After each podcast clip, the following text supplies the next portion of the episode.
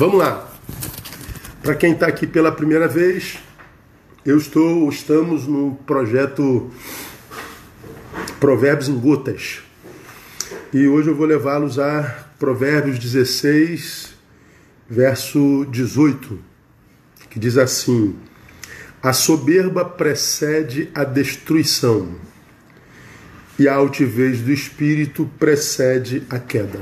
Soberba precede, antecede a destruição, e a altivez do espírito precede, antecede a queda. Do que esse texto está falando? O texto fala com antecipação a respeito de um futuro certo. Está delineando um futuro que é certo. E o texto também revela o caminho que conduz a esse futuro certo. De que futuro fala o texto? Destruição e queda. Então fala que a destruição e queda espera como futuro a um tipo de gente. Que gente? Que trilha o caminho que vai levar até lá. Qual é o caminho que leva até esse futuro de destruição e queda? O caminho é a soberba, o caminho é a altivez do espírito. Nós já falamos sobre soberba aqui, não é? Soberba na minha definição resumida, é um problema oftalmológico existencial. Oftalmológico por quê? Porque é uma deficiência da visão. O soberbo sempre vê o outro menor do que o que ele é, porque sempre que ele se vê, se vê maior do que o é. Então ele tem como soberbo uma visão equivocada de si mesmo consequentemente, uma visão equivocada do outro, uma visão equivocada da existência. É um problema oftalmológico existencial. Esse que se vê para além do que de fato é, esse que se vê com altivez de espírito, é alguém cujo futuro está construído. Qual é o futuro do soberbo, pastor? À luz da palavra, destruição e queda. Não é? Com irmão, cá entre nós, o tempinho para ter gente soberba, gente metida besta. É ou não é? Fala a verdade.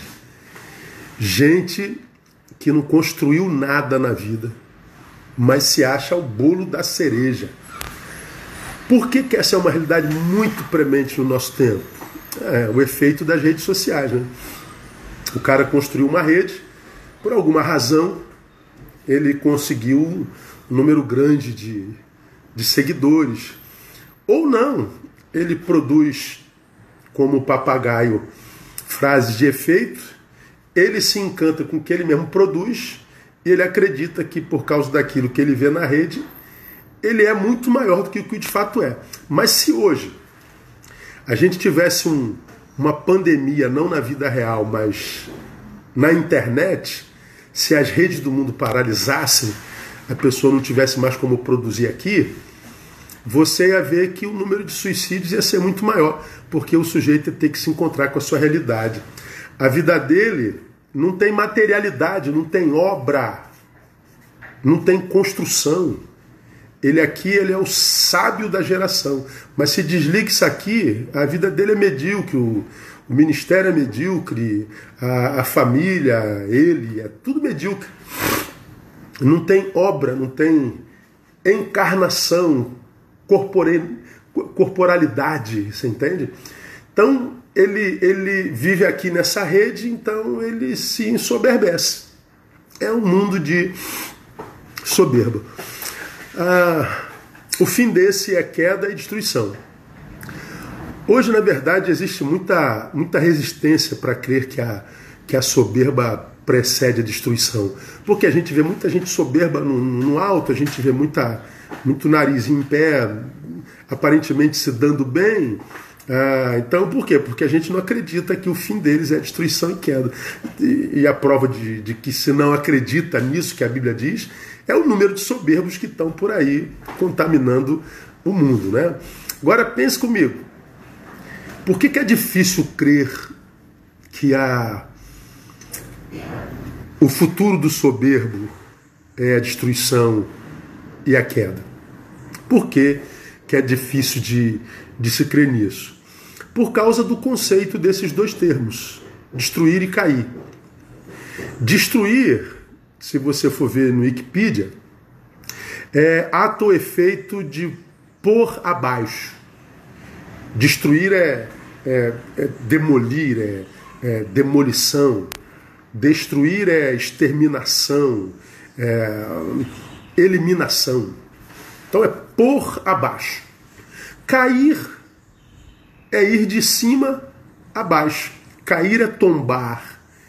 Cair é ir ao chão. Cair é, é, é precipitar-se sobre a terra. Pois bem, o que a gente não atenta é que o que a gente está lendo é a Bíblia, não é um manual de engenharia civil. Esses são termos, eh, digamos assim, muito comum para engenharia civil. Tem um prédio ereto, destruir esse prédio é pôr abaixo. Cair é jogar ao chão. Então a gente imagina que o futuro do soberbo é só cair, ir ao chão. Como tem um monte de gente que parece que está se dando bem na sua soberba, a gente tem dificuldade de crer nesse texto. Mas nós não estamos lendo o manual de engenharia civil, nós não estamos lendo também nem a Freud, nem a Lacan. A gente não está lendo um manual filosófico, sociológico, a gente está lendo a Bíblia. E à luz da palavra, destruir não é só jogar o chão, eliminar e coisa tal. Destruir é tirar o propósito de Deus para aquela vida. Se eu tiro aquela vida do propósito de Deus, destruir. Aí vai a nossa meditação. Pense. O que você faz agora na vida é o que Deus sonhou que você fizesse nessa época na tua vida? O que você produz hoje é o que Deus sonhou para você? Responda para si. Onde você está nesse momento histórico da tua vida? É o lugar onde você acha Deus sonhou que você tivesse? Para onde você está indo? O sonho que você está sonhando? É esse caminho mesmo que Deus sonhou para você? O que você é hoje? Isso que você é, o que você faz, onde você está, responda para si. É o que Deus sonhou para você? Para esse dia de hoje, dia, dia 22 de maio de 2020? É isso aí mesmo que sonhou? Você está dentro do propósito de Deus? Se não, é possível que você já esteja destruído. Destruir, à luz da palavra, é ter o caráter pervertido, deformado. E quando é que eu sei que o caráter está pervertido, deformado? Quando o destino se torna mais importante do que o meio para chegar lá. Ou seja, eu quero tanto uma coisa que eu comprometo o meio de alcançar essa coisa, ou seja, o fim justifica o meio. Quanta gente, para ter vitória, se corrompe, se deforma, abre mão do altar, abre mão do propósito de Deus na vida, não quer saber, eu quero é vitória, eu quero aparecer, eu quero fama. É gente que compromete o caráter. Ninguém viu, ninguém soube, ninguém testemunhou. Deus está vendo. Caráter comprometido é destruição. Destruição à luz da palavra é o adoecimento do olhar, irmãos. É quando Deus vai lá para o fim da fila das nossas prioridades. Isso é adoecimento do olhar. A gente olha para Deus e não vê como algo imprescindível. Alguns o veem até como algo importante, mas não veem como algo imprescindível. Aí colocam ele lá no fim da fila da sua existência. É quando o outro vira um degrau para nossa ascensão, ou o outro vira um objeto de prazer. É alguém que a gente usa e depois descarta. É, adoecer o olhar é quando eu e você achamos que somos o topo do mundo e que porque somos o topo do mundo podemos tudo. É quando a gente acha que não tem que dar satisfação para ninguém, a gente despreza a autoridade, a gente despreza até Deus. Pois é, quem vive isso está destruído. Então, destruir, indo para o final, é anular o propósito de Deus na vida. Por que, que destruir é anular o propósito de Deus na vida? Pense. Porque antes, antes da soberba, Deus tinha um propósito para mim e para você. Depois da soberba, Deus vira resistência porque a Bíblia diz que Deus resiste ao soberbo. Antes da soberba aparecer no sujeito, Deus é um Deus que para ele tem um propósito. Depois da soberba, Deus vira resistência. E para piorar, irmãos, a, a, a, a, realidade do, do, do soberbo, ah, esse soberbo que Deus adverte em amor no texto como esse, para piorar a realidade dele, tem aquele que veio matar, roubar e destruir. Eu acredito fielmente que esse que veio matar, roubar e destruir, a cada geração renova os seus métodos. Ele vai renovando as suas ciladas. Ele se especialista, se especializa para matar, roubar e destruir cada geração. Eu acredito que esse que veio matar, roubar e destruir, em algum momento da história, e por muito tempo, quando ele queria destruir, ele jogava no chão, ele humilhava. Hoje ele continua matando, roubando e destruindo, destruindo. Mas para mim ele não joga mais no chão, ele joga para o alto. Ele ensoberbece. Antes, nós caíamos para o chão.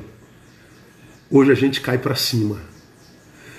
Antes ele jogava no chão e fulano caiu.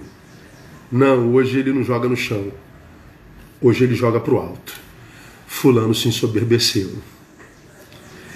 Que Deus tenha misericórdia de nós e nos livre dessa visão deformada a respeito de Deus, do outro e de nós mesmos. Que Deus nos livre da soberba. Que Deus impeça que o inimigo nos jogue para o alto. Que este dia seja um dia de muito boas notícias para cada um de vocês. Paz.